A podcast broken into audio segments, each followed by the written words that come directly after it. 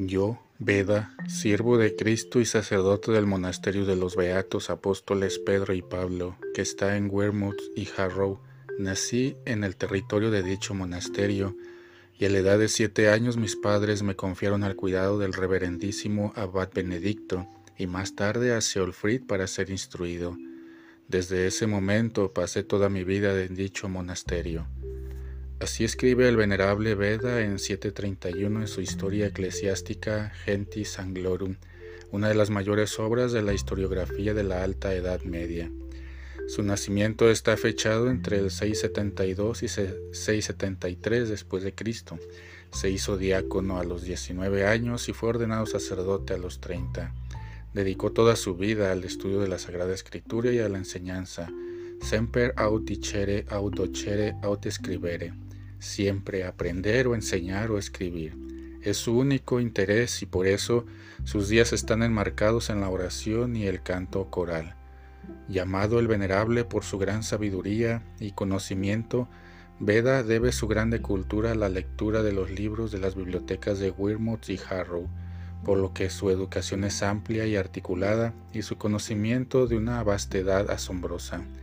Lee griego y hebreo, se inspira en Cicerón, Virgilio, Lucrecio, Ovidio, Terencio y en particular en los padres de la Iglesia, especialmente en el estudio de la Biblia. Y así en sus lecciones emerge su sabiduría y teología. La didáctica de Veda es una didáctica interdisciplinaria que explica los textos sagrados también a través de autores de la antigüedad pagana y a través del conocimiento científico de su tiempo. Como fruto de su erudición, tenemos innumerables escritos teológicos, históricos y científicos, pero también trabajos académicos y pedagógicos. Veda murió el 26 de mayo del 735 en Harrow y donde fue sepultado. En 1022 sus restos fueron trasladados a la catedral de Durham a instancias de Eduardo el Confesor, el penúltimo rey de los anglosajones y rey de Inglaterra. El epíteto venerable con el que Veda era llamado ya en vida, gracias a su reputación de santidad y sabiduría, se difundió muy pronto, tanto que el concilio de Aquisgrán lo describió como Venerabilis et Modernis Temporibus Doctor Admirabilis Veda, el venerable y maravilloso doctor de nuestro tiempo Veda. El 13 de noviembre de 1899, León XIII lo declaró doctor de la Iglesia.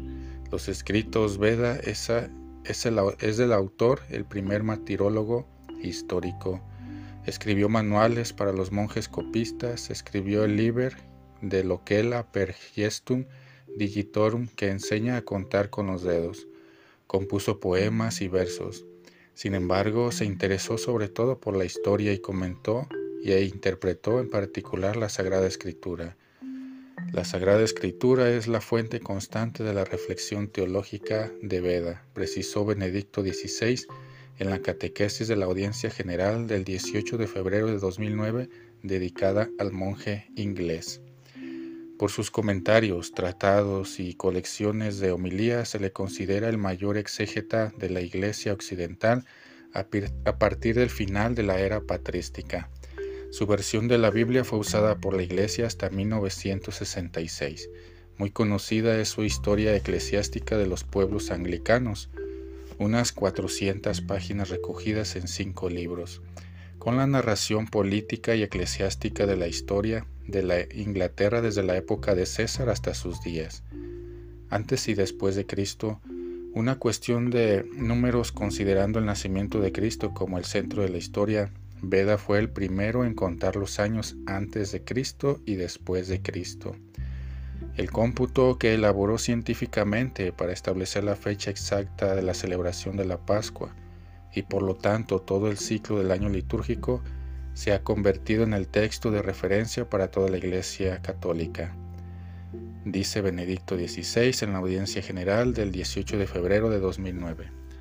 Veda inventó también las anotaciones y las notas a pie de página. Finalmente hay que recordar que el lema del Papa Francisco Miserando adque eligiendo, reproducido en el escudo pontificio, está tomado de la homilía 21 de Veda sobre el episodio evangélico de la vocación de San Mateo.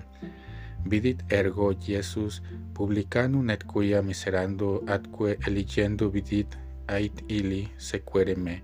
Escribe Veda, que significa Jesús vio un publicano y mirándolo con un sentimiento de amor, lo eligió y le dijo, sígueme.